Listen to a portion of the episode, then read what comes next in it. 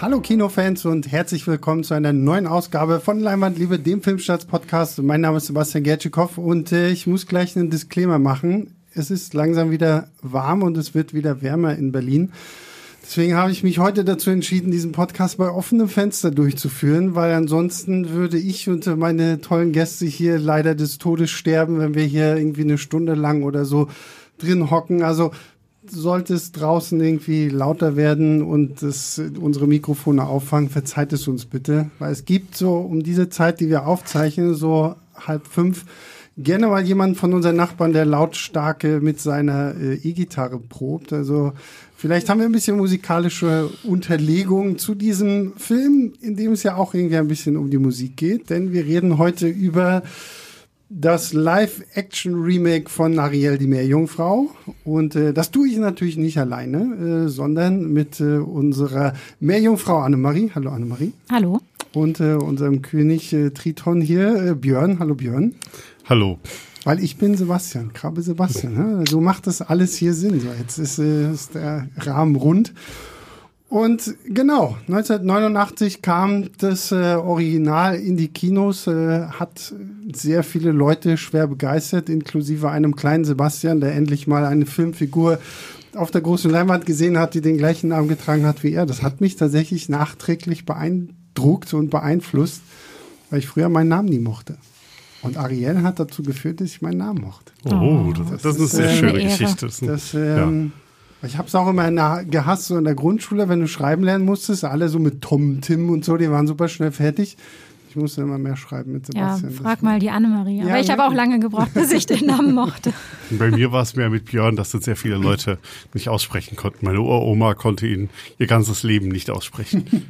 Wieso, was hat sie gesagt? Die, ähm, Burn. Burn. Oh, Burn. Burn. Burn. Mr. Burns. Cool. ja. ähm, ja, und äh, wir wollen jetzt mal ein bisschen über Ariel sprechen. Vielleicht kurz auch nochmal die Frage an euch beide. Wie steht ihr zum Original? Ja. Ähm, sprachlos. Beide sprachlos. Wie Ariel an Land. Ähm, ich liebe ihn. Ich finde ihn mhm. super. Ich finde ihn toll. Ich habe ihn, äh, wie sehr viele Disney-Filme, im Kino gesehen. Und ähm, war da natürlich auch schwer verliebt und äh, höre die Songs auch heute immer noch gerne. Die Disney-Playlist zum Putzen ist bei mir sowieso immer schwer angesagt. Ähm, ja, große Liebe. Ja, ich habe den auch im Kino gesehen und finde den gut. Ähm, ich finde vor allem auch die Musik gut. Ich bin ein großer Fan von einigen der Lieder. Aber ähm, gerade mit der Zeit, wo ich ihn wieder gesehen habe, habe ich auch schon so seine Schwächen festgestellt. Also ich finde, mhm. dass viel ähm, man bei dem Film halt einfach auch mhm. toll findet, weil man es halt toll findet, weil es halt einfach so nostalgische Gefühle erweckt dann damals, wenn man dann eine Sekunde drüber nachdenkt, man, ah, die Figur, beiden Hauptfiguren sind doch ziemliche Langweiler ähm, und das Tolle ist der Film halt hauptsächlich wegen Sebastian ähm, und Danke. weniger wegen Ariel und vor allem Eric, der halt im Original einfach ja, 0815 Figur ist und dann sind äh, Max, sein Hund ist besser.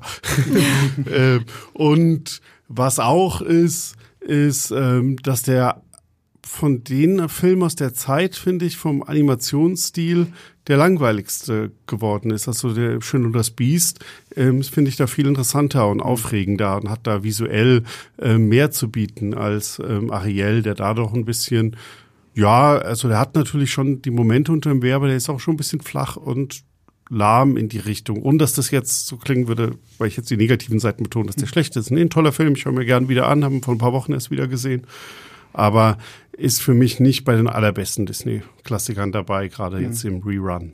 Aber das stimmt, der, der Zahn der Zeit äh, hat da doch schon auch recht dran genagt. Ich habe mir den jetzt auch nochmal natürlich angeschaut. Ähm, und dachte auch so, okay, Animation, hm, sieht ja schon ziemlich all aus, aber gut, naja, ist halt schon eine Weile her. Hab dann aber eben auch nochmal in die Schöne und das Biest reingeschaut und da merkte man den Unterschied, also ja, nicht unbedingt bestens gealtert.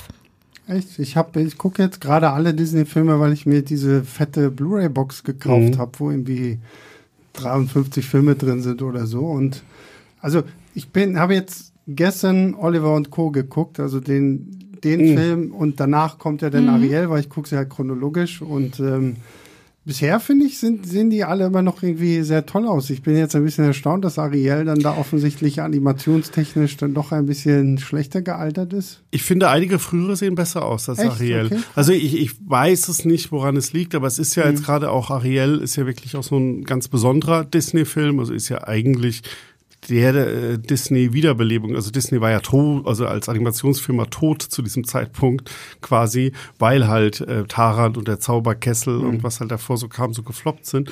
Und dann kam halt Ariel und war dieses äh, kam, kam vorher, vorher kam schon äh, Besel der Mäusedetektiv, ja, tatsächlich ja auch schon so ein bisschen das alles wiederbelebt hat. Ja, aber das war kein riesiger Erfolg. Also der, der, der war schon wieder, der hat glaube ich wieder Geld verdient, aber mhm. war halt noch nicht der, der plötzlich halt so, oh, wir müssen das jetzt wieder machen. Ja. Und es gibt so einen schönen Moment, es gibt auf Disney Plus so eine Doku, die heißt Howard, über Howard Ashman, der der Textschreiber von Ariel ist, dem wir also all diese wunderbaren ähm, Songs wie Under the Sea ähm, zu ver verdanken haben.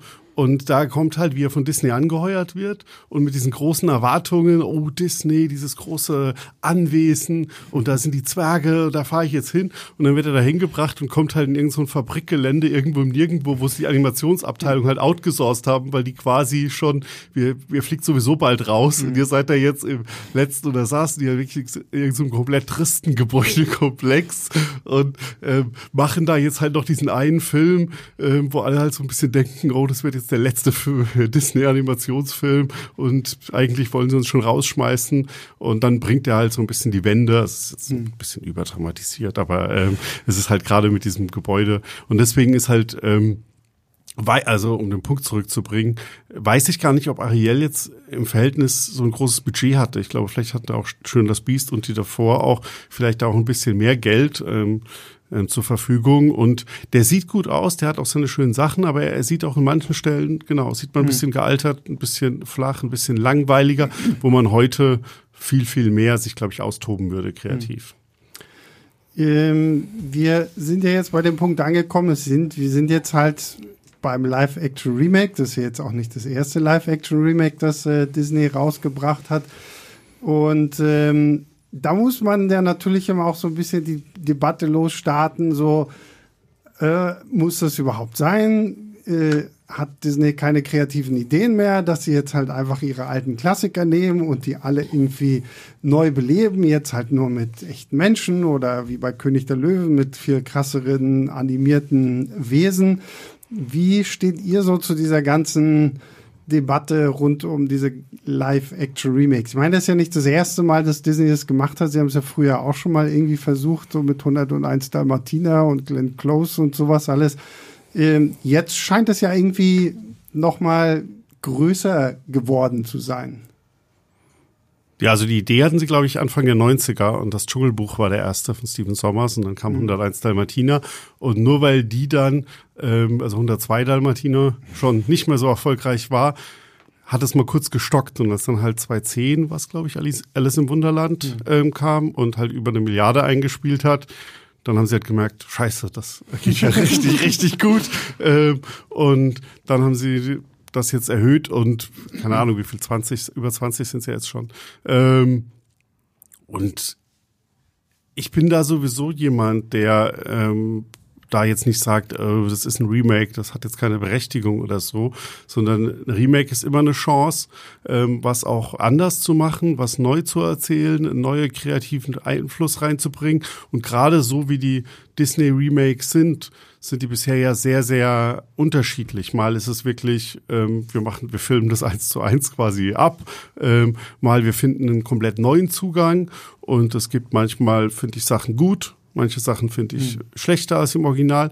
Deswegen finde ich es schon per se spannend, auch wenn bei mir bisher die Missquote höher ist als die Hitquote, äh, wenn ich auf die Filme schaue. Aber es ist einfach auch, glaube ich, ein guter Weg, diese Filme nochmal aus einer anderen Perspektive zu interpretieren. Und gerade bei Ariel ist es ja auch nochmal besonders, weil Ariel ja selbst ist ja jetzt keine originäre Geschichte, sondern selbst Hans Christian Andersens Märchen, auf das sich bezogen wird, ist quasi schon ein Remake und eine eigene Interpretation der Undine-Sage, die noch älter ist. Also ist das ein Stoff, der wird seit hunderten von Jahren immer wieder neu interpretiert. Also finde ich ja, es gerade da. Sind wir hier bei Korinthenkackereien, ja. lieber Björn, weil mit Undine und äh, Ariel und so. Ähm, na, mir geht's ja wirklich mehr darum, wie, wie, weil ich muss ganz ehrlich sagen, ich bin gerade bei den Disney-Sachen, ich bin kein großer Fan davon, wenn sie es halt ständig ähm, so live remaken und ähm, ich sehe es ja auch so im Anime-Bereich, so, ne? Wenn da irgendwelche Sachen jetzt halt dann von, von, von Animationen auf Live-Action gemacht wird. Ich kenne nicht so viele Beispiele, wo dieser, dieser Sprung vom Animierten zum Realen irgendwie gut funktioniert. Und mein größter Kritikpunkt gerade bei den Disney-Sachen ist, es ist mir dann letztendlich häufig zu wenig Neues. Und gerade jetzt auch bei, bei Ariel, finde ich, war es mir zu sehr einfach gefühlt der gleiche Film, den ich aus 1989 kenne, mit hier und da ein paar kleinen Abänderungen, die finde aber nicht irgendwie gut äh, ausgelotet werden. Und das finde ich halt schade, weil wenn sie schon ein Remake machen, dann würde ich mir manchmal echt wünschen, sie würden sich ein bisschen mehr trauen, um da die Geschichte und die Figuren weiter auszuarbeiten als das, was ich halt einfach vom, vom äh, Original gewohnt bin. Aber das ist ja nicht nur ein Thema bei ähm, Remakes von Animationsfilmen zu Realfilmen, sondern Remakes werden ja generell klar, einfach klar. Äh, überall äh, aus dem Boden gestampft. Bei ähm, den Disney-Animationsfilmen sticht das vielleicht nochmal so heraus, weil die halt so heiß geliebt sind und mhm. die natürlich viele in ihrer Kindheit gesehen haben und damit natürlich nochmal ganz andere Emotionen verbunden sind, als wenn man einen Film als Erwachsener gesehen hat, der dann ein Remake bekommt. Ähm, und äh, ich versuche das tatsächlich, habe ich jetzt sehr bewusst auf Bariel gemacht, so ein bisschen mit den Augen meiner 15-jährigen Nichte zu sehen, die großer Disney-Fan ist. Und also sie wird Ariel lieben, das weiß ich jetzt schon. Und ähm, als ich dann halt eben den Animationsfilm so gesehen hatte, dachte ich, oh, okay, für die wird das schon ganz schön oll wirken. Und warum sollte sie nicht einfach diese Geschichte auch nochmal frisch und neu mhm. erzählt und auf dem aktuellen Stand der Technik im, im Kino erleben? Und da finde ich eigentlich ja den Schritt von Disney, eben ihre Animationsfilme nicht als Animationsfilme nochmal zu remaken, sondern halt eben jetzt den Live-Action-Ansatz zu machen, dann ja immerhin doch schon noch den Spin, mhm. ist zumindest optisch anders wirken zu lassen. Was du sagst mit, ja, dass die Geschichte eins zu eins ist, ähm, stimmt ja auch nicht ganz. Also meinte Björn auch gerade schon, sie haben ja doch jetzt schon verschiedene Ansätze gemacht, mal was dazu gedichtet, mal eben wirklich eins zu eins. Ähm, hier bei Ariel haben sie ja doch auch an den entsprechenden Stellen ein bisschen was verändert zum Beispiel halt äh, hier Prince Eric wesentlich mehr Tiefe verliehen als in dem originalen Film. Und das fand ich eigentlich schon ganz geschickt mhm. gemacht, ohne jetzt halt eben die Geschichte komplett auf den Kopf zu stellen. Das hätte ich wiederum ja eigentlich auch gar nicht gewollt. Ich wollte ja schon die Geschichte von Ariel und Eric halt sehen. Ja, die, die Geschichte musst du ja auch also lassen, für, weil dann ist es ja auch dann kein Remake mehr, dann wäre es ja ein neuer Film über, wenn jetzt Ariel, Warum keine halt Ahnung. Nicht einfach das? Äh, ja, natürlich, ähm, aber das ist, das ist leider halt die Marktlogik mhm. ähm, und das ist ähm, in diesem Podcast haben wir das ja jetzt genug. Letzte Woche haben wir über Fast and Furious 10 geredet. ähm, nächste Woche wird, glaube ich, über Ranfield, den mhm. Dracula-Film, geredet. Also das, das ist ja das, das Hollywood-System ähm, natürlich, dass sich halt einfach bekannte Marken mhm. viel, viel besser verkaufen. Und gerade Disney muss das momentan auch äh, teilweise sehr äh, bitter spüren, dass Versuche, neue Sachen ähm, zu starten, es deutlich, deutlich schwerer haben und das Publikum sich statt einem Strange World ähm, dann halt doch lieber ähm, ein weiteres Sequel zu irgendwas wünscht und dass man sowas wie Inside Out oder so aus dem Nichts, ähm, alles steht Kopf, aus dem Nichts kommt und dann halt wirklich plötzlich so ein Riesenhit ist, ähm, ist mittlerweile sehr, sehr selten und mhm. ähm, deswegen verstehe ich schon den Gedanken, die bekannten Marken zu nehmen aus der Sicht. Ähm, als jemand, der jetzt nur Publikum ist, interessiert mich erstmal, was wird da kreativ gemacht. Und wie ich gesagt habe, es gibt da manche, da war das gut, manche fand ich es weniger gut. Ich fand ähm, zum Beispiel es bei Aladdin, ähm, was sie gemacht haben, ähm, sehr gut. Das hat mir auch besser gefallen als der Animationsfilm, weil sie visuell da wirklich sehr, sehr tolle Ideen einfach reinbringen und das einen ganzen Schwung hat und dann mit Speechless eine komplett tolle neue Nummer. Schön oder das Beast fand ich persönlich ähm, viel schwächer als das Original, weil die Hauptveränderung besteht halt drin, mir Dinge zu erklären, die ich gar nicht brauche ähm, und die das, die ganze Handlung halt ausbremsen und der ist halt auch wirklich richtig lang. Ähm, dann gibt's Dumbo, da haben sie ja wirklich eine komplett neue Geschichte auch entwickelt. Also das, der, ist, der ist ja wirklich einer, wo sie mhm. gesagt haben, sie machen einen neuen Ansatz wo ich den, den fand ich visuell zwar auch wieder interessant, aber ähm, da bin ich überhaupt nicht mitgegangen mit der Geschichte, während ich andere Leute kenne, die sagen, Dumbo ist der beste von den Live-Action-Filmen.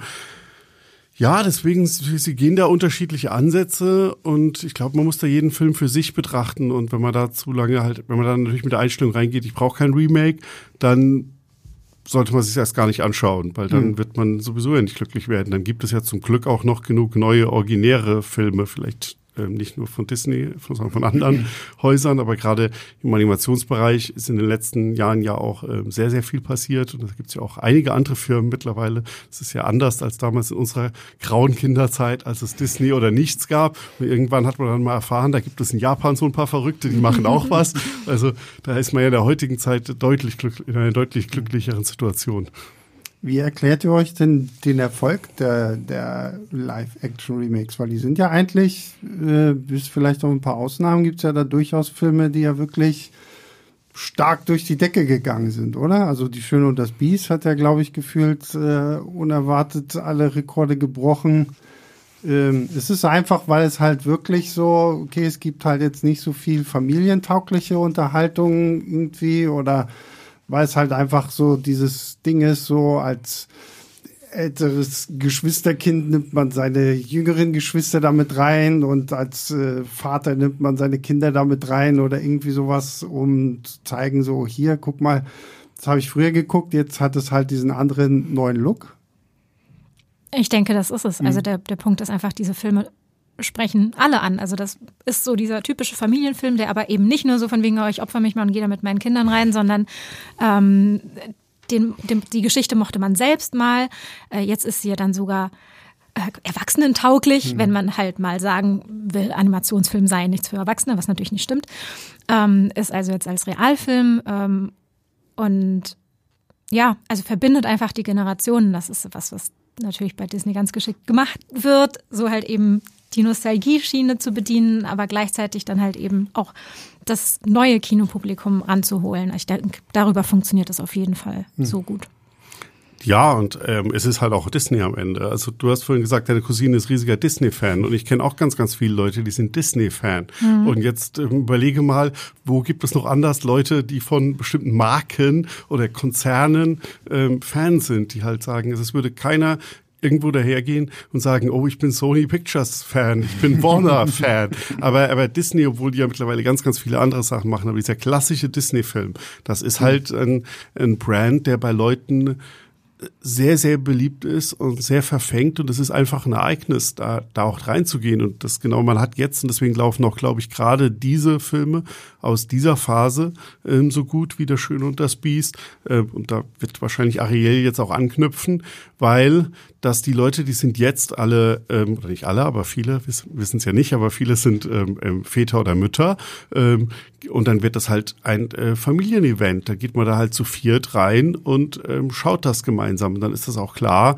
dass man da jetzt in, ins Kino geht für so für diesen für diesen Disney-Film einfach gemeinsam. Und das kommt, glaube ich, mittlerweile gar nicht mehr so ganz ähm, vor, dass das wirklich ein Film für die ganze Familie ist, weil es gibt dann halt die die Paw Patrols und so, wo die die Eltern halt sag ich mal mitgehen müssen, weil halt die Dings sind, oder dann halt an der am anderen Spektrum ähm, die ob es jetzt die Marvel-Filme oder Fast and Furious sind, wo dann vielleicht auch manche Kinder reingehen und Jugendliche, aber sicher nicht mit ihren Eltern mhm. oder in sehr seltenen Fällen mit ihren Eltern.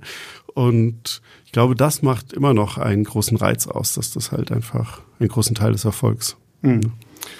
Na gut, dann haben wir das ja abgefrühstückt. Äh, dann kommen wir doch jetzt mal zur Meerjungfrau selbst, tauchen ein in die Tiefsee Und äh, meine erste Frage, nachdem wir jetzt durch James Cameron gesehen haben, wie unter Wasser in Avatar 2 richtig aussieht, ich sehe schon, hier rollen die Augen, dann habe ich genau den richtigen Nerv getroffen.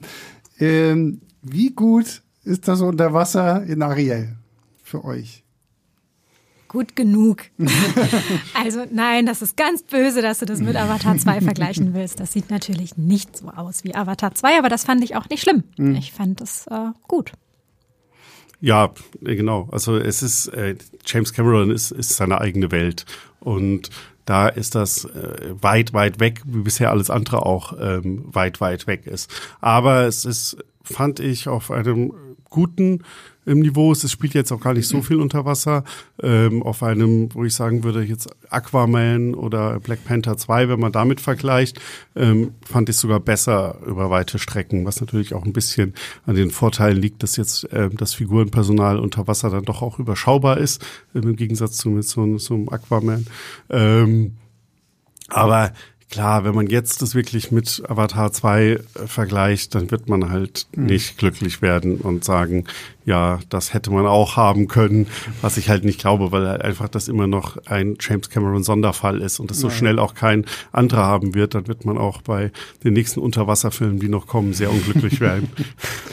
Nee, ich muss hm. auch sagen, also ich bin ja tatsächlich echt skeptisch an diesen hm. Film rangegangen, einfach weil ich halt, es hat sich jetzt wahrscheinlich schon etabliert, jetzt nicht so der größte Fan von diesen Live-Action-Remakes bin, von den alten Filmen, was bei mir, glaube ich, halt auch sehr, sehr mit dem Nostalgiefaktor zu tun hat. Und ähm, so, mich hatten auch die ersten so Teaser und Trailer da nicht so angesprochen. Ich finde, da war Disney auch vorsichtig, was sie denn so überhaupt zeigen. Ähm, und gleichzeitig hat er dann, hatten wir noch eine ganz andere Debatte, die wir hier gleich äh, später dann noch in den Mülleimer werfen können, weil sie war wieder der komplette Blödsinn. Aber das ist das heutige Internet. Leider geht das irgendwie scheinbar nicht anders.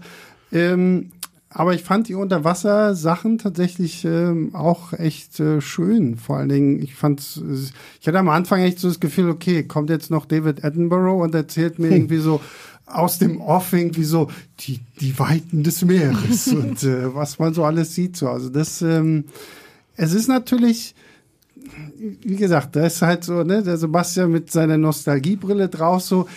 Es ist jetzt natürlich alles sehr viel lebensecht, sehr realistischer, so, ne? So klar, weil man jetzt nur an den äh, Trickfilm gewöhnt ist, so, da haben alle Tiere halt irgendwie ihr lustiges Gesicht und machen irgendwie lustigen Quatsch. Und hier haben wir ja wirklich eigentlich nur in dieser ähm, Under the Sea äh, Songsequenz, wo Fische und Meereslebewesen sich halt mal etwas untypischer verhalten und ansonsten ja doch ähm, recht normal einfach Fische und Algen und Quallen und keine Ahnung was sind so, ne? Aber das, äh, da war ich tatsächlich durchaus positiv überrascht, wie denn das Leben so unter dem Meer aussieht. Ja, sie machen das sehr geschickt, weil die ersten ähm, Einstellungen sind ja wirklich einfach, die könnten auch aus dem Dokumentarfilm stammen. Mhm. Also da ist ja erstmal ähm, einfach so ein bisschen Unterwasserbeobachtung, bis dann plötzlich mhm. halt die erste ähm, Flosse ähm, durchs Bild äh, huscht, wo man denkt, oh, das war gerade kein Fisch mehr. Mhm. ähm, und deswegen ist das so, aber ich hatte auch diesen ähm, Effekt, dass ich ein bisschen dann gebraucht habe, als dann halt ähm, die, die sprechenden Tiere aufgetreten sind, mich daran zu gewöhnen. Das war auch schon bei König der Löwen so. Es war auch hier wieder so. Das hat so einen Moment gebraucht. Ähm, aber irgendwann bin ich dann ähm, versunken im Film. Dann hm. hat das für mich gar keine Rolle mehr gespielt. Und das hat, ja, ja. Oh. Und das hat ähm, sehr stark mit Sebastian zu tun hm. gehabt, weil der auch ähm, also wir müssen, glaube ich, sagen, dass wir die Originalfassung, die englische Originalfassung ja. alle geschaut haben. Das ist vielleicht noch eine ganz wichtige Info. Ähm, aber der ist so sensationell gut in der interpretiert, finde ich, von, von David Dix, äh, wie er dieses ähm, rüberbringt. Denn da, der hat mich halt so da reingezogen auch. Ähm, und der war für mich so ein bisschen ähm, die Figur, wo ich gedacht habe, wow, ja, die, die, die ich finde die wieder lustig, ich finde die, die begeistert mich. Ähm, und wenn man dann noch mal kurz schon ein bisschen vorgreift zum Thema Unterwasser, man merkt Schwächen des Films an. Ähm, es wurde ja Vorfeld sehr viel darüber diskutiert, dass das alles zu dunkel vielleicht mhm. sei.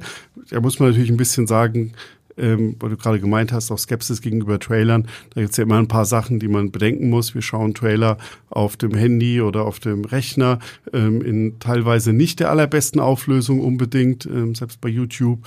Ähm, dann sind ist es mittlerweile bei diesen Blockbustern so, dass da bis kurz vor Schluss dran gearbeitet wird, weswegen sich da Disney wahrscheinlich auch ähm, große Bedenken hatte, zu viel von Unterwasserszenen zu früh zu veröffentlichen, mhm. weil zu viel einfach zu früh noch gar nicht fertig, noch nicht fertig war, sondern nur 80 Prozent, 90 Prozent fertig und das macht da nochmal einen himmelweiten Unterschied aus. Das geht aber lange im Film, bis auf bei den Action-Szenen, finde ich. Da hab ich, hatte ich wirklich auch meine ähm, Probleme. Es gibt zwei große Action-Szenen wieder, der Finalkampf und ähm, diese Auseinandersetzung mit Haien. Die frühe Auseinandersetzung mit Haien, die fand ich noch okay, mhm. aber schon deutlich unübersichtlicher als im Trickfilm, was natürlich auch ein bisschen einfach den Faktoren des ähm, Realfilms geschuldet ist, dass du halt da manche Sachen einfach nicht machen kannst. Ja. Ähm, aber die finale Auseinandersetzung, die fand ich dann schon sehr dunkel und da war ich auch sehr, sehr glücklich, dass die relativ kurz war mhm. ähm, und sich nicht jetzt noch in die Länge gezogen hat. Das hat sonst ja. Mhm. Ich muss auch sagen, weil du äh, Sebastian und äh, angesprochen hast und wir haben ja dann auch noch Fabius und äh, ich musste ein bisschen schmunzeln, gerade weil wir haben ja in unserem äh, Redaktionschat hier, da war irgendwann, ich weiß nicht, ob das vor einer Woche oder anderthalb Wochen war, als, oder auch vor zwei Wochen, als die ähm, Character Poster rauskamen. Und äh, da war ja so ein bisschen, das ging ja auch so durchs Internet so ein bisschen mhm. durch, so der, der tote Blick von Fabius und so dieses bisschen äh, gruselig aussehende, leere äh, Starren des Fisches und äh, auch Sebastian wirkte erstmal so auf dem Poster zu mich finde es zumindest so, so ein bisschen so, hm, naja, kann das so was werden oder nicht so, aber wenn man sie dann tatsächlich so in Live-Action sieht, was bei so animierten Figuren natürlich immer schwierig zu sagen ist, äh, funktionieren sie für mich tatsächlich gut. Fabius, finde ich, kommt fast schon ein bisschen zu kurz, so, aber ich weiß gar nicht mehr so hundertprozentig, ob seine Rolle jetzt im Original so viel groß äh, länger ist. Das müsst ihr sagen, weil ihr den Film ja jetzt noch mal ein bisschen vorher geguckt habt. Und ähm, aber bei Sebastian bin ich äh, vollkommen bei dir, Björn. Den fand ich gut. Annemarie überlegt gerade. Ähm, ich denke schon, dass Fabius im Original mehr ist. Mhm. Ähm, vor allem ist er da auch doch irgendwie ein bisschen witziger, ein bisschen süßer oder sowas. Also das konnte er jetzt hier in der in dem Realfilm halt wirklich nicht so ausspielen. Aber ich fand ihn als, also den Realfisch trotzdem ganz gut äh, animiert. Also das war auch was, als ich erstmal die Bilder gesehen habe, also mit der echten Krabbe und dem echten Fisch, dachte ich so, hm, die sehen jetzt nicht so lustig aus. Das ist, was du vorhin meintest, die haben halt jetzt natürlich nicht das vermenschlichte Gesicht, mhm. was wir halt sonst von, von Zeichentrickfiguren kennen. Aber äh, dann war ich halt auch relativ schnell im Film drin. Einfach die Stimme macht es und bei Sebastian hatten sie den Vorteil, dass sie mit den Scheren halt natürlich sowas wie eine Gestik machen konnten, mhm. die dann halt auch sehr lustig wirkt. Oder halt das Laufen und so, das ist schon irgendwie ganz witzig. Da waren bei Fabius natürlich die Möglichkeiten ein bisschen begrenzter, ihn irgendwie kommunizieren zu lassen, außer mit der Stimme, was Jacob Tremblay trotzdem, also der Sprecher im Original trotzdem, äh, finde ich, ziemlich cool gemacht hat. Also halt so das, das Kindliche, der kindliche Freund halt äh, von, von Ariel. Aber ja, so richtig viel wussten die mit dem im Remake nicht anzufangen. Der ist dann einfach ein bisschen so unter den Tisch gefallen, hat dann aber auch nicht gefehlt, meiner Meinung nach. Hm. Ja, ich glaube, es fühlt sich an, als wäre er ähm, weniger im Film, weil der Film ist ja insgesamt deutlich länger als das Original. Das mhm. ist ja fast eine Stunde mehr Laufzeit. Aber ich glaube, es gibt keine einzige neue Fabius-Szene ja, drin. Und der, damit ist ein, ein prozentualer Anteil, also selbst wenn sie alle seine Szenen übernommen haben, ist ein prozentualer Anteil halt ähm, sehr, sehr nach unten gegangen. Und es ist auch im im Original so, dass ab dem Moment, wo Ariel an Land ist, er natürlich eine Klar. sehr ja, ja. erschränkte Rolle haben kann, weil im Gegensatz zu Sebastian und Scuttle kann er halt nicht mit an Land kommen, mhm. sondern kann halt zwischendrin mal seinen Kopf aus dem Wasser stecken und was ansagen. Genau, ist in der Teichszene dabei, also da ja. war er ja auch jetzt dabei. Mhm. Aber auch von Sebastian wurden ja, obwohl der Film länger ist, ziemlich viele Szenen geschnitten aus dem Original, also die ganzen Kochszenen. Stimmt, ja. ja, die Kochszenen.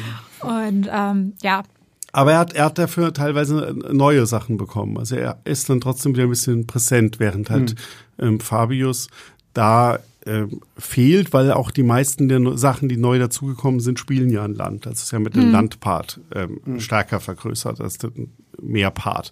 Ähm, und ich fand auch äh, Fabius, man hätte Fabius aus dem Film streichen können und ich glaube, es würde keinen großen Unterschied machen. Der hat halt seinen Auftritt das am hätte Anfang. dann aber wieder einen großen Fanaufschrei ja, na, gegeben, ja, weil genau. Fabius gehört halt mit natürlich, dazu. Ne? Natürlich, es hätte einen riesen Fanaufschrei gegeben. Er ist auch in der Hai-Verfolgungsjagd, das ist ja auch seine große Szene mhm. im, im Original. Und sonst ist er ja hauptsächlich ein bisschen da, um Angst zu verbreiten und zu sagen, mach das nicht, mach das nicht und lass uns. Ähm, und da hat er da ist er ja auch wieder witzig und ist dabei, aber danach, ja, also ja. spielt ja keine Rolle mehr. Da fand ich Max, Max seine Rolle ist auch deutlich kleiner geworden, der Hund, aber mhm. da verstehe ich das, weil der halt natürlich das ein echter Hund ist und der ist auch super gecastet. Also Max ist, also wirklich, wer Fan des Zeichentrick Maxes ist, wird den Live-Action Max auch lieben. Aber er kann natürlich halt viel weniger machen. Dem kann man mhm. halt schlecht sagen, einem Hund, jetzt hier bitte mal Sprung durchs Feuer und wir bleiben noch mal kurz äh, unter dem Meer und äh, was ich ja tatsächlich äh, sehr cool fand, äh, designtechnisch, waren die ganzen äh, mehr jungen Männer und mehr jungen Frauen, die wir so äh, zu Gesicht bekommen. Und ja, ich habe jetzt äh, gerade, weil wir hatten, bevor dieser Podcast angefangen hat, das Problem, es heißt ja immer mehr Jungfrau, aber im, Film sagen sie irgendwie mehr Mann oder wie. Ja. Und wir machen jetzt mehr Jungmann draus. Mehr Jungmann und mehr gut. Jungfrau. Dann haben wir das auf jeden Fall safe. Das sind nämlich alles Jungmann und Jungfrauen. Ähm, was ich hier wirklich toll fand, war diese, weil das hatte ich mich äh, schon damals, als es hieß, okay, wird Ariel dann auch hier ein Muschelbikini da irgendwie umhaben oder sowas, aber dass man hier tatsächlich dieses Konzept von mehr Menschen quasi so weiter äh, denkt, dass halt ähm, bei den mehr jungen Frauen dann quasi die Brüste bedeckt sind durch halt die, die Verschuppung irgendwie und dass man ja auch bei, bei, bei allen immer noch so, so leicht dann irgendwie so diese, diese Schuppen so durch die Haut irgendwie noch so durchglitzern sieht, das fand ich irgendwie ganz witzig. Das fand ich super. Das fand ich eben auch wirklich eine schöne optische Spielerei, mhm. ähm, die auch wirklich technisch gut gelungen war. Ja. Also, dass die, dass die Haut äh, der, der Meermenschen ähm, eben so leicht geschuppt war. Mhm. Und auch die, Klamotten, in Anführungsstrichen. Also äh, am Anfang kommt Triton da mit so einem Fischumhang, ja. also der aus lebendigen kleinen Fischen besteht und sowas. Da dachte ich erstmal so, oh wow. Also da haben sie sich ein paar Sachen einfallen lassen, ähm, die, die ich wirklich gut umgesetzt fand.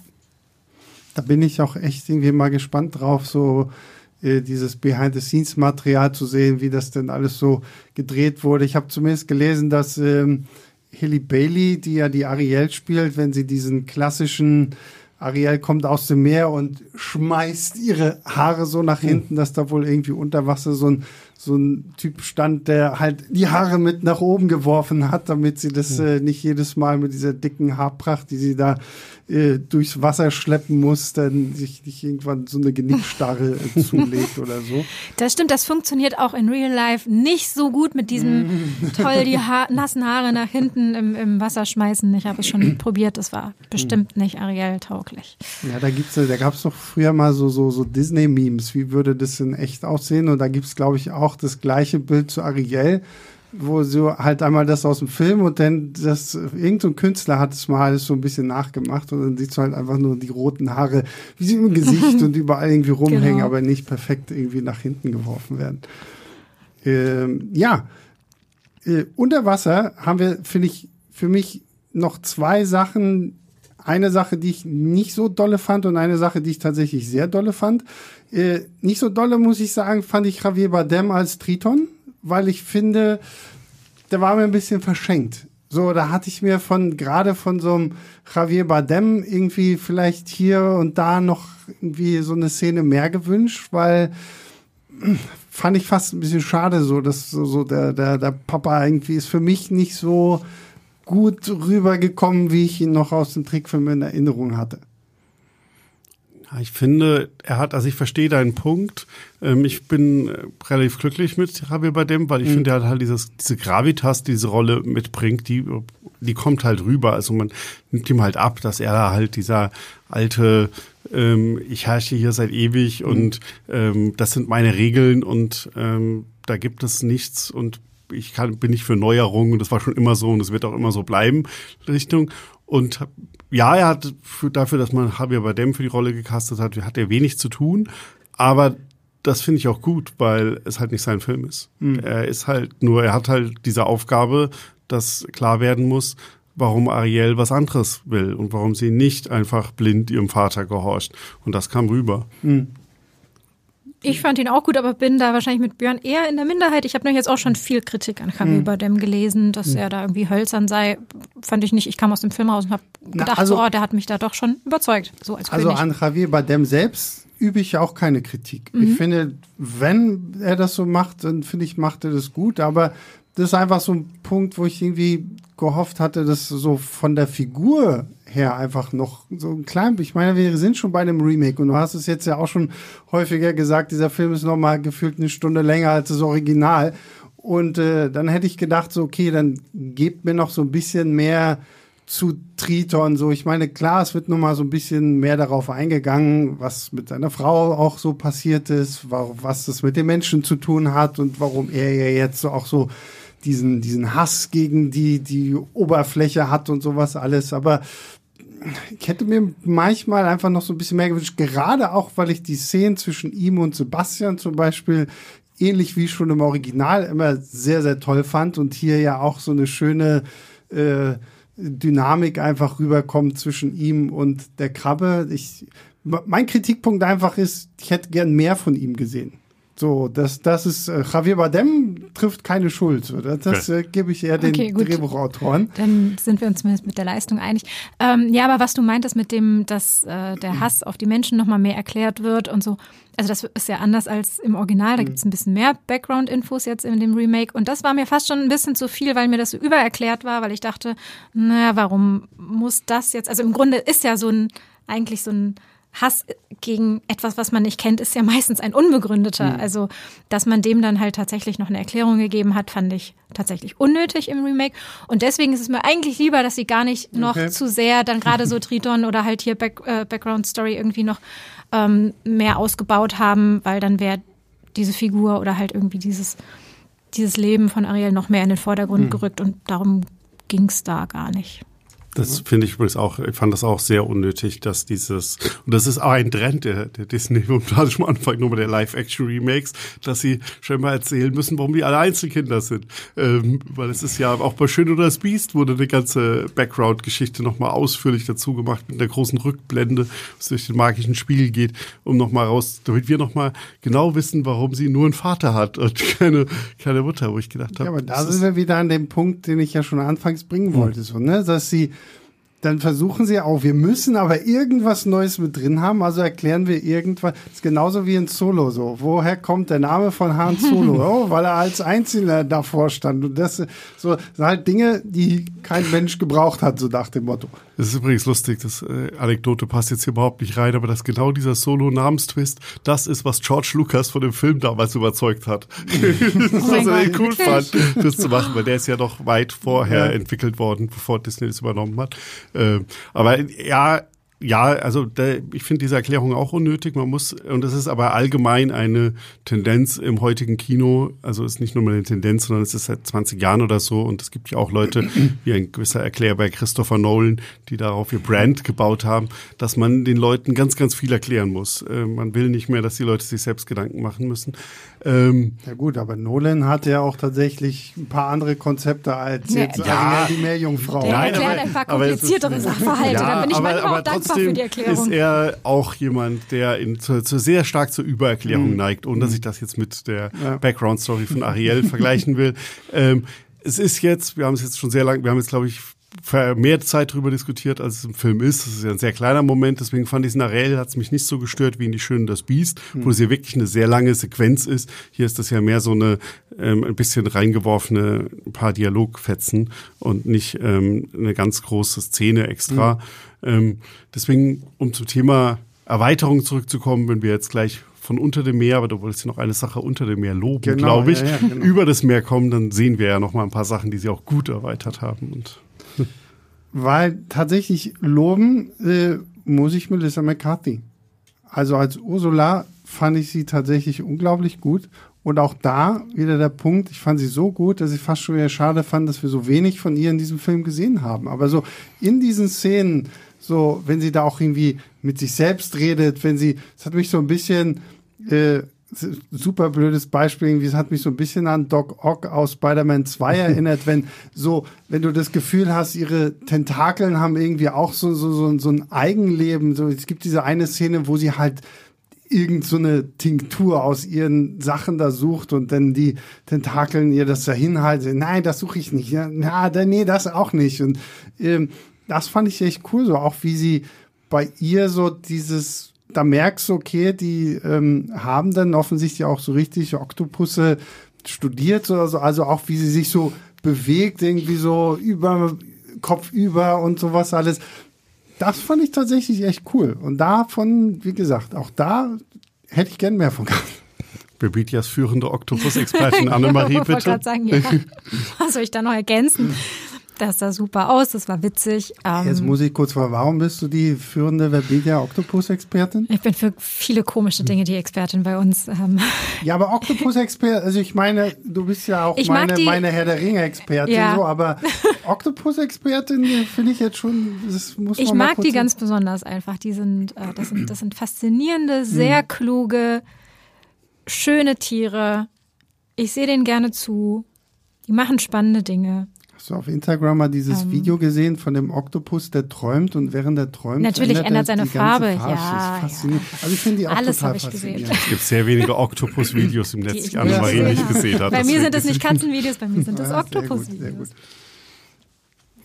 Ja, Ursula, nee, nee, Ursula ähm, ich finde die auch super. Ich finde, ähm, die, also das ist ja eine der Szenen, die sie sehr groß verändert haben, die, wie sie ähm, Ariel überredet. Mhm. Ähm, ähm, ihre Stimme aufzugeben und um ein Mensch zu werden.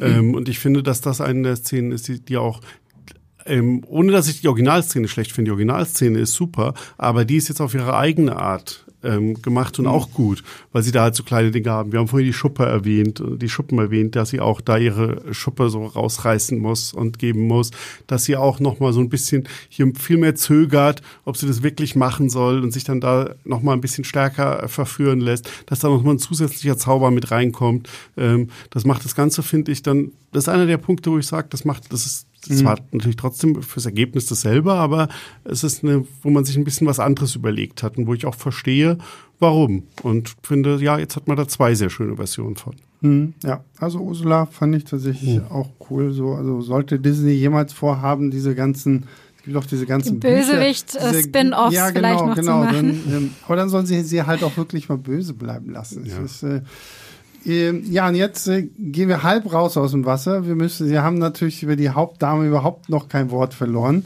Äh, also ein paar Wörter schon, aber über Haley Bailey, ich will immer Haley Berry sagen, aber das ist sie ja gar nicht, das ist Haley Bailey. Ähm, die arme Frau musste ja auch leider Gottes schon wieder miterleben, wie kacke das Internet sein kann mit den ganzen Diskussionen über ihre Hautfarbe und bla bla bla über die wir jetzt, über diese Diskussion wollen wir jetzt hier nicht weiter kommentieren, sondern sie einfach in den Müll fallen lassen, wo sie hingehört, weil tatsächlich ist Haley Bailey unglaublich. Also, sie ist für mich wirklich so das Highlight und nochmal, ich bin als derjenige reingegangen, der dachte, ich nörgel jetzt die ganze Zeit nur über diesen Film, aber ähm, Haley Bailey spielt es mit so einer unglaublich süßen, naiv, neugierigen Hingabe, gerade so am Anfang, wenn sie dann halt noch Ariel ist und äh, wenn sie alles Mögliche irgendwie findet, wie zum Anfang irgendwie so dieses Fernglas und natürlich die Gabel, der Dinkelhopper darf nicht fehlen und äh, das ist furchtbar süß und ich finde, sie, sie bringt das sogar noch zur Perfektion, wenn sie dann eben an Land geht, wo sie ja wie man es aus dem Original kennt, halt ihre Stimme ja nicht mehr zur Verfügung hat, sondern so ihren jetzt menschlichen Charme halt irgendwie spielen lassen muss und äh, hat mir unglaublich gut gefallen. Also das wirklich äh, Hut ab, wer sie da aus wahrscheinlich zigtausend Darstellerinnen rausgecastet hat äh, für diese Rolle, aber ich finde, sie hat das wirklich sehr, sehr toll gemacht und ähm, trägt diesen Film wirklich extrem für mich so. Sehe nur nicht. Wir nicken ja. hier, weil was soll man da schon sagen? Also sie singt fantastisch. Ich meine, das war ja zu erwarten mhm. ähm, als Grammy-Gewinnerin und Grammy, richtig? Jetzt gucke ich gerade. Mhm. Ja. Ähm, aber sie, sie hat auch toll gespielt. Also wirklich einfach super sympathisch und wirklich hat mich, mhm. hat mich total überzeugt. Also ja, ich habe also, als sie, wenn sie dann richtig, richtig schmettert und diese großen Disney Power Balladen, von denen ja gerade Ariel auch lebt, also ich hatte wirklich, müssen nochmal sagen, wir haben es in der Originalfassung geschaut, ich hatte Gänsehaut, das war sensationell. Und ich war die ganze Zeit ein bisschen skeptisch, wie wird das ab diesem Punkt wenn sie ihre Stimme verliert. Mhm. Das ja eine sehr, sehr lange Sequenz ist. In diesem Film ist sogar noch mal länger durch die. Und da war ich, und gerade das auch ein der schwersten zu übersetzenden, weil du mit meinem Reaktionsfilm hier wirklich ganz, ganz viel mit Mimik, da kannst du ja Augen groß werden lassen ja. und ähm, theoretisch kannst du ja sogar Augäpfel rausfallen lassen, wenn so übertreten Comics oder sowas. Aber ähm, das hat sie wunderbar gemacht. Also es war krass, wie, wie gut sie da auch einfach war und staunend durch diese Welt getapst ist. Und das ist einfach da ist, da ist auch halt toll, was für Szenen sie ja da auch um sich herum gegeben hat, dass sie halt wirklich eine Welt auch erkundet. Mhm. Weil im Animationsfilm gibt es die Kutschfahrt genau. und dann die Bootsfahrt. Mhm. Und der ganze Tag dazwischen wird hier übersprungen. Und den haben sie halt sehr eingebaut. Und dieser Tag nutzt sie ja, um diese Insel und die Menschen auch kennenzulernen, also auch andere Menschen außer ähm, Eric und ähm, Erics Butler. Ähm, und das ist halt ähm, super, wie sie da einfach alles aufsaugt. Das ist, wie man richtig, also das hat sie großartig rübergebracht, als würde sie gerade auch zum ersten Mal all das sehen. Ich finde es übrigens sehr schön, dass äh, dieses Live-Action-Remake eine Tradition fortgeführt hat, von der ich nicht geglaubt habe, dass es überhaupt eine Tradition ist, nämlich dass Meeresbewohner, die an Land kommen, Blumen essen. Weil ich glaube, es war ein Aquaman schon, wenn ähm, Arthur und äh, Mira an hm. Land sind, da irgendwo in Griechenland oder so. Ich glaube, sie ist ja, ist sie die Blume oder ist er die Blume? Ich glaube, sie ist die Blume, die sie irgendwie kriegt. Und ähm, Ariel tut das Gleiche, weil offensichtlich kennt sie Blumen oder sowas. Wenn du halt nur halt Algen halt nur kennst, ja. sonst dann. sonst isst sie das, das Zeug ja auch. Ja, ja, das ist halt das, was am nächsten rankommt. Fand ich irgendwie lustig und ich weiß nicht, mein Kopf ist sofort zu Aquaman gegangen. Ich so, oh, ja, das kenne ich von Aquaman. Ähm, nee, das fand ich äh, ganz äh, putzig. Und auch, dass sie so diese Landsequenzen tatsächlich so ein bisschen erweitert haben, dadurch, dass wir jetzt mit Prinz Erik auch jemanden haben, der da irgendwie ja jetzt auch nochmal, ist glaube ich so die einzige Figur, die ja tatsächlich ein bisschen größer ausgebaut wird im Vergleich zu dem, was wir vom Original her kennen, oder? Oder gibt's Ziemlich. Die, ja, ne? Also, also es ist die, also so ein bisschen die Nebenfiguren, die Original halt oder stummen Figuren fast, die sind auch ein bisschen, aber klar, hauptsächlich Eric, der jetzt und das ist auch eine, eine sehr große Änderung, weil eine gute, sehr gute Änderung, meine ich. Weil im Original sieht sie den und dann ist sie halt verliebt in den, weil er halt so schön nett, ist. So schön ist und so, so nett. Er hat so ein ja. schönes Gesicht. Und so nett ist zu seinem Hund, genau. Und hier ist es ja, dass sie halt über ihre gemeinsamen Ideale sich auch näher kommen, weil er hat ja diesen selben Traum, wie sie auch, er träumt ja von Freiheit und ist halt ein Gefangener mhm. halt seiner Mutter so ein bisschen, die halt sagt, hier, du musst jetzt hier am Hof bleiben und deine, deinen Pflichten nachkommen und hier nichts mehr mit entdecken der Welt und erkunden. Also das ist, da haben sie so eine, eine, klar, es ist eine relativ simple Sache, einfach so ein bisschen das Spiegelbild zu machen, aber es, es sorgt halt dafür. Und dann haben sie halt durch diesen Tag auch, versteht man auch, wie sie sich näher kommen. Also, weil, und er ja auch, vor allem, das halt der Punkt ist, auch aus der Sicht im Original ist er in sie verliebt, weil sie ihm das Leben gerettet hat. Das ist das Einzige. Er hat eine Frau, hat ihm das Leben gerettet und wunderschön gesungen. Deswegen Na gut, ist er, aber das ist ja hier genau das ja, Gleiche. Nee, ja. aber nee, er hat diesen Dings, genau, aber er verliebt sich dann ja neu in Ariel. Er verliebt sich den Tag über, er glaubt ja, ja, äh, das ist ja der, der große, der Twist, der dann ja besser funktioniert als, als im Original, dass ähm, er merkt, er hat sich in diese Frau verliebt, mhm. ähm, die mit der er da den ganzen Tag verbracht hat und schön und nicht mehr in die Stimme, mhm. ähm, während ähm, Im Original müssen sie das, ist es erst wieder, wenn er merkt, dass, oh, das ist doch die Stimme. Hm. Während der hier halt schon vorher merkt, das ist die Frau. Er hat sich in diese Figur verliebt. Und das fand ich halt schön erzählt über diesen Tag, auch wie man halt sieht, wie, wie sie so lustige Sachen auf dem Markt machen und sich da halt einfach ein bisschen näher kommen. Das ist alles ein bisschen zu lang, aber ähm, per se finde ich das halt schon sehr schön gelöst, weil es halt so kleine Gesten einfach sind. Es gibt halt nicht diesen großen ich bin jetzt nicht verliebt Moment, sondern man merkt immer so, so ganz kleine Sachen, so ein verstohlenes Lächeln und so ein Gucken, zweiter Blick. Und weil er ist am Anfang ja genervt. Also er will ja eigentlich, er muss sich jetzt um diese Frau da ein bisschen kümmern. Und, ja. Aber es sind ja nicht nur die Szenen auf dem Markt, hm. sondern auch die Szenen dann äh, im Schloss, als sie da in seinem Raum sind. Ja, genau, das ist auch super. wo er halt, also das, das ist ja auch neu, das ist mhm. irgendwie sein, sein Kartenraum oder sowas oder wo er halt sein ganzes Sammelsurium irgendwie an Sachen hat. Er sammelt ja auch, er hat ja mhm. quasi ähnlich wie Riel ihre Höhle hat, äh, hat er da halt eben seine Trophäen, aber dann merkt er eben auch, dass sie halt wirklich ehrlich an dem interessiert ist, was er macht. Ähm, sie lässt sich von ihm dann die ganzen Karten zeigen und will immer mehr wissen und mehr sehen. Und äh, ja, nicht nur, er sehnt sich auch nicht nur nach Freiheit, sondern will ja auch sein Königreich öffnen für die Welt. Also ja, spiegelt halt natürlich das, was, was Ariel macht, aber gibt ihm einfach auch mehr Tiefe und zeigt halt eine Gemeinsamkeit von den beiden, außer dass beide schön sind. Mhm. Und ähm, also Eric hat mich hier in dem Film viel mehr überzeugt als im Original. War auch sehr schön gespielt von Jonah Howard King, der nicht nur äh, schnuckelig aussah, wenn ich das so sagen darf, sondern halt wirklich einfach super sympathisch und charmant war. Also genau wie Halle Bailey einfach Okay, bevor gern. wir über Jonah Howard King sprechen, haue ich jetzt hier kurz eine Werbepause mit rein, damit alle, die jetzt so bis 50 Minuten durchgehalten haben, mal hören können, was andere Leute noch so zu bieten haben. Und äh, dann reden wir jetzt ganz kurz über Jonah Howard King, weil ich fand ihn ein bisschen cheesy.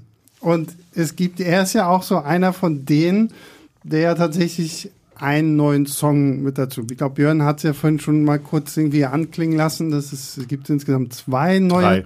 Drei neue Drei Songs. Songs.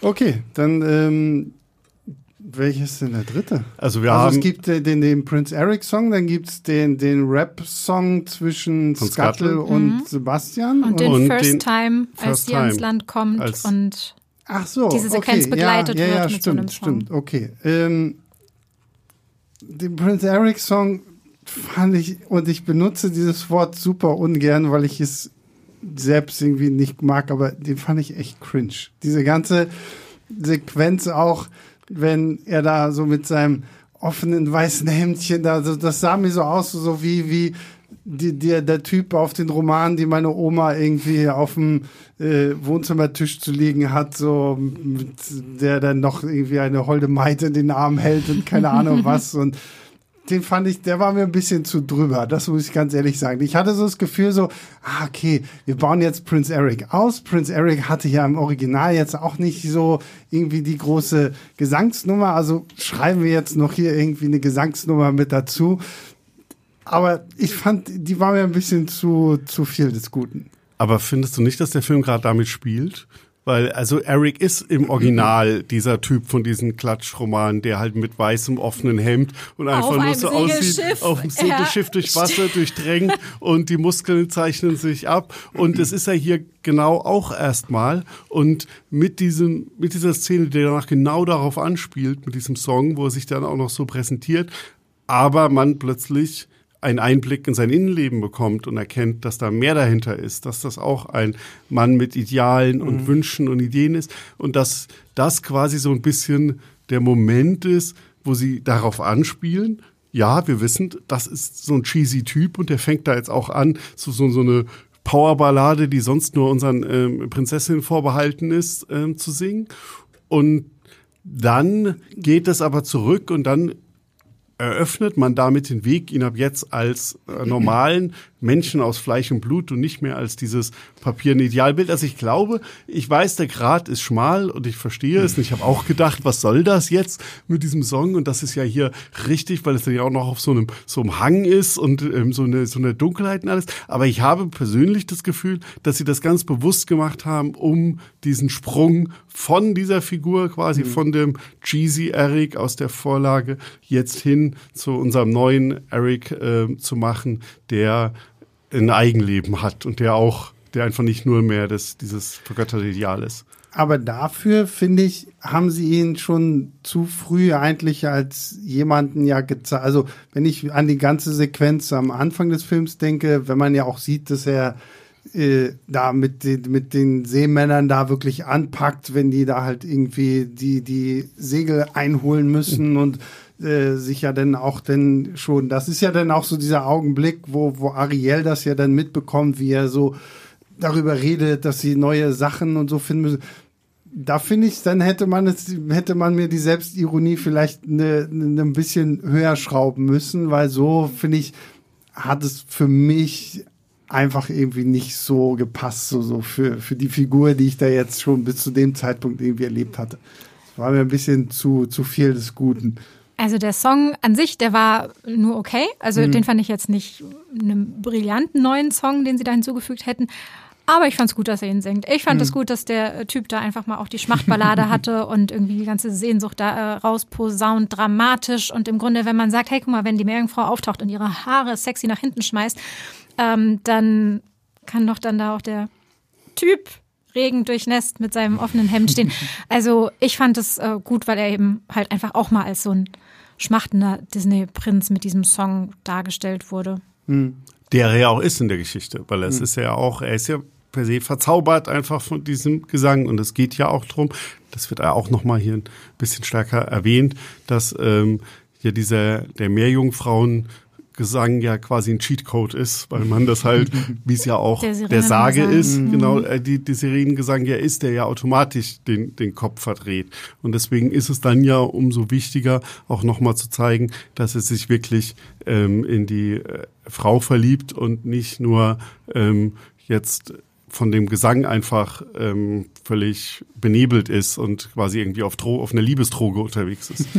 Aber echt, du fandest Eric cheesy? Ich fand hm. ihn gut. Ich fand, ich fand ihn nur in der ersten, ah, okay, nur in dieser Sequenz. Ansonsten, wie gesagt, ich fand, äh, dass sie das äh, bei ihm mal so ein bisschen ausgebaut haben und halt, was Björn ja von auch meinte, so, dass sich hier ja dann wirklich zwei Gleichgesinnte irgendwie finden, die wirklich ja die gleichen Ideale irgendwie auch haben und dadurch natürlich irgendwie zueinander kommen. Und gerade auch diese Sequenz in Erics großer Bibliothek und äh, wenn sie da irgendwie mit dieser Welt, äh, mit, diesem, mit diesem Globus spielt und äh, da der dann auch diese kleine Jadefigur von mhm. der Meerjungfrau mhm. findet und er das auch irgendwie schenkt und so, so. und die, da er dann irgendwie schon sagt, oh hier, du möchtest meine kleine Meerjungfrau haben, oh, dann schenke ich sie mhm. dir und so.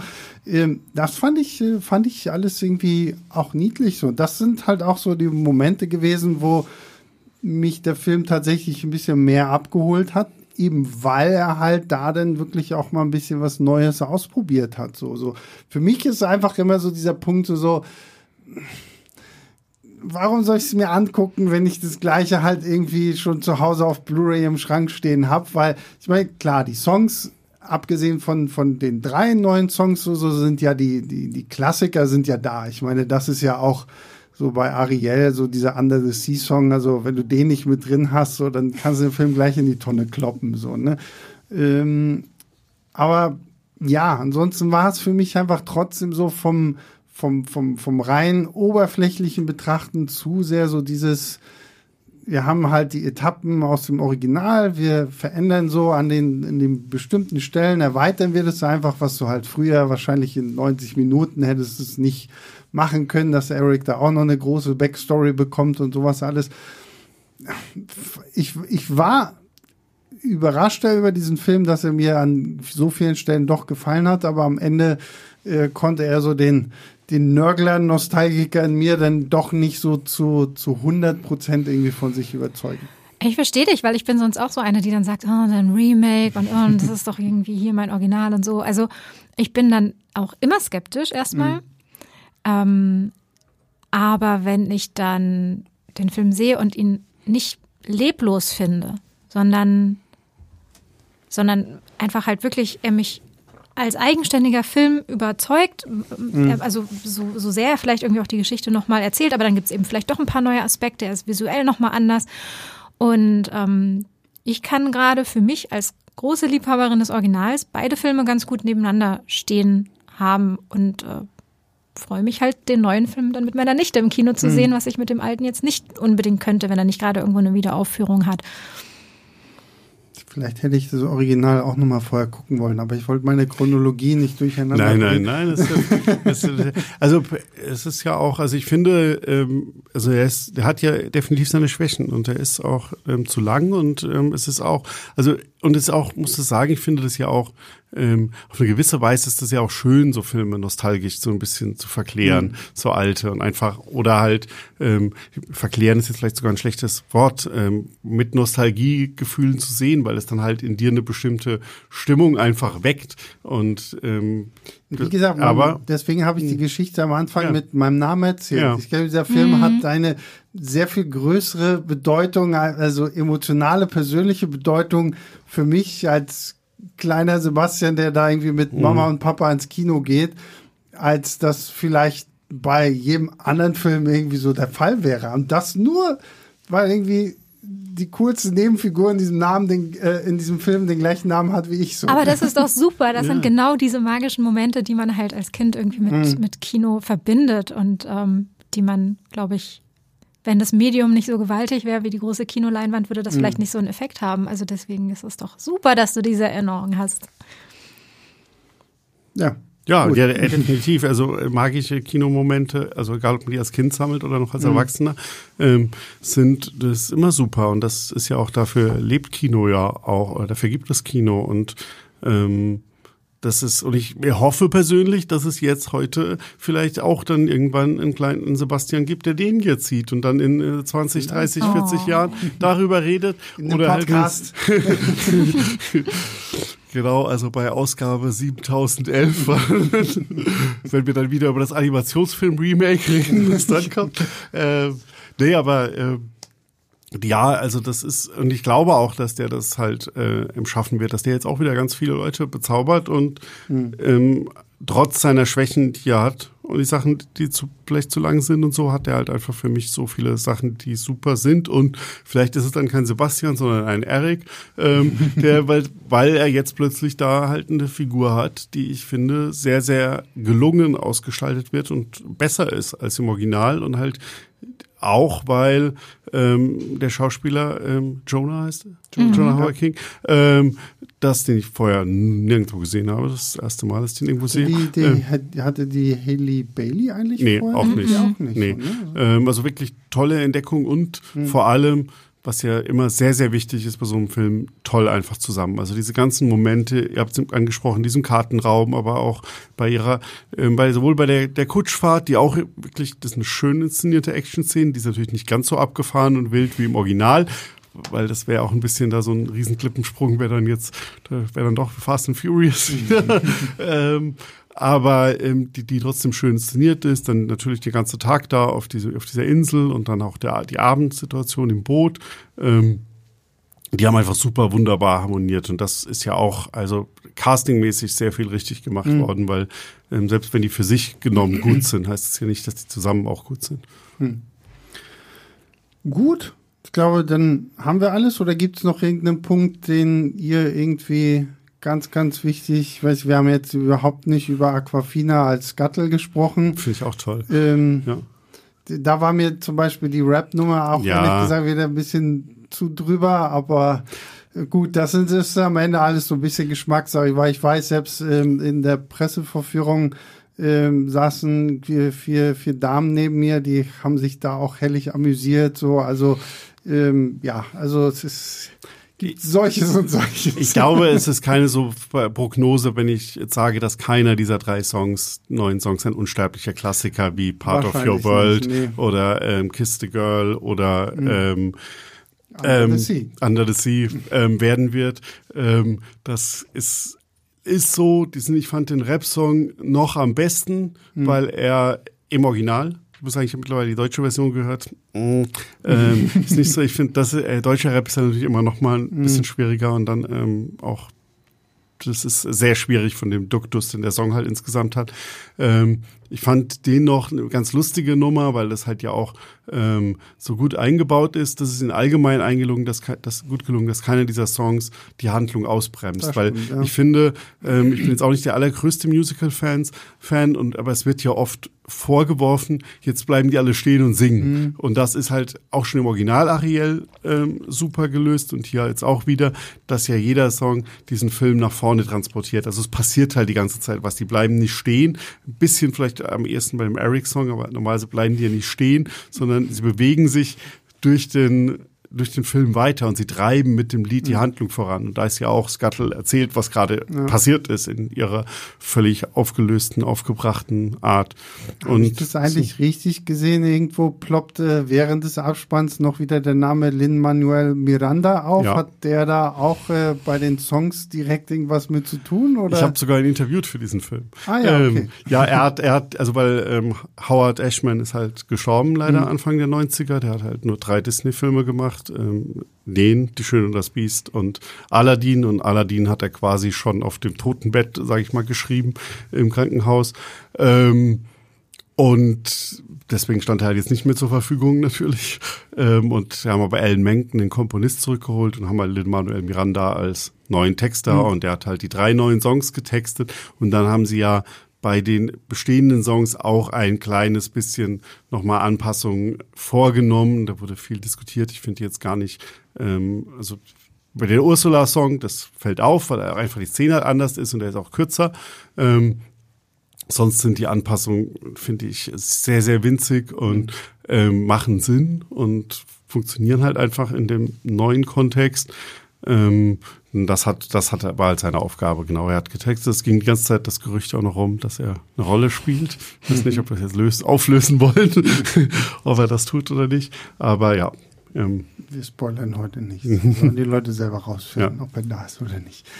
Ähm, ja, gut. Dann äh, kommen wir zum Fazit. Björn, du hast die Kritik geschrieben. Du äh, darfst anfangen. Ja, ich ähm, gebe sie, gebe dreieinhalb Sterne. Ähm, habe meine Kritik überschrieben mit dem leicht äh, freveligen Satz, dass er äh, in den besten Momenten Dinge besser macht als das Original. Aber da stehe ich auch dahinter, weil er findet, dass er wirklich an einigen Stellen das sehr schön ausbaut und uns da tolle neue Momente beschert.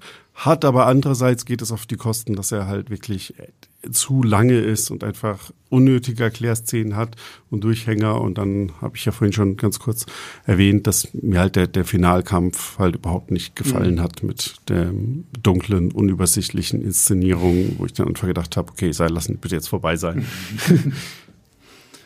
Annemarie? Äh, bei mir sind es ganz langweilig auch dreieinhalb Sterne. Ähm, ich finde das Original immer noch besser. Ich würde dem mehr Sterne geben. Aber es kann wirklich sein, dass es diese nostalgische Verklärung, hm. Betrachtung, Erinnerung, wie auch immer ist. Einfach weil das wirklich für mich so ein besonderer Film ist. Ähm, am meisten mag ich aber sowieso die Musik einfach an, an beiden Filmen. Und da ist es jetzt so, dass ich tatsächlich die Interpretation in der Originalfassung des neuen Films auch sehr gut finde. Und das kommt definitiv auch in meine Putz-Playlist. Hm als wir diesen Podcast angefangen haben, war ich bei zweieinhalb. Jetzt habt ihr mich tatsächlich auf drei gebracht. Einfach so, und ich meine, ne, so, so ist es manchmal. Ich meine, als ich aus Bo is Afraid rausgekommen bin, habe ich gedacht, was ist das für ein scheiß Film? So, Mittler, der, der hatte halt wirklich, der hat wirklich lange gebraucht, um bei mir äh, zu wachsen. Äh, den Podcast dazu könnt ihr euch auch äh, gerne noch anhören. Den habe ich mit äh, Christoph aufgenommen. Und äh, deswegen so, so in so einem Gespräch so entdeckt man dann doch noch irgendwo so ein paar Sachen. Es ist für mich jetzt trotzdem nicht so der Film irgendwie, wo ich sage, so, den habe ich jetzt gebraucht, da habe ich irgendwie drauf gewartet. Dafür bin ich halt einfach mit dem alten Film aufgewachsen. Da verbinde ich halt einfach äh, viel damit. Aber so ähm, rein von den Schauspielern, gerade äh, Haley Bailey, macht es halt einfach wirklich super. Und ich meine, das ist bei so einem Film ja auch echt eine Aufgabe. Ich möchte nicht wissen, wie viele schlaflose Nächte sie gehabt haben muss. Nicht nur wegen den ganzen verfluchten Internetaffen, sondern einfach so, weil du hier natürlich was in Angriff nimmst, was eben Leuten ja so unglaublich viel bedeutet. So, ne? Und ähm, sie macht es wirklich absolut fantastisch. Und ähm, ja, deswegen gehe geh ich hoch auf drei. Äh, bin, bleib aber trotzdem beim Original. so, damit äh, tauchen wir jetzt wieder auf, nachdem wir äh, unter das Meer gegangen sind. Annemarie, vielen Dank, dass du heute hier warst. Hat viel Spaß gemacht, danke. Björn, auch dir vielen lieben Dank. Ja, danke schön. Ich danke auch unseren Nachbarn, die jetzt nicht laut waren und wir hier sogar mit offenem Fenster gut aufnehmen könnten. Und äh, natürlich Grüße dann geht raus an allen, an alle, die uns Woche für Woche zuhören. Ähm, freut uns wie immer sehr. Bewertet uns bei Apple Podcast, App, Spotify oder schreibt uns eine Mail an leinwandliebertfilmstarts.de für Lob, Kritik, Anmerkungen. Und äh, Björn hat schon gespoilert. Nächste Woche reden wir über Renfield. Die 92 äh, Jahre alte Fortsetzung zu äh, Dracula von 1931, äh, diesmal mit Nick Cage als Dracula. Ähm, das macht aber der gute Pascal, weil ich habe es leider einfach nicht geschafft, den Film zu gucken. Deswegen äh, hört ihr dann nächste Woche mal Pascal mit Gästen.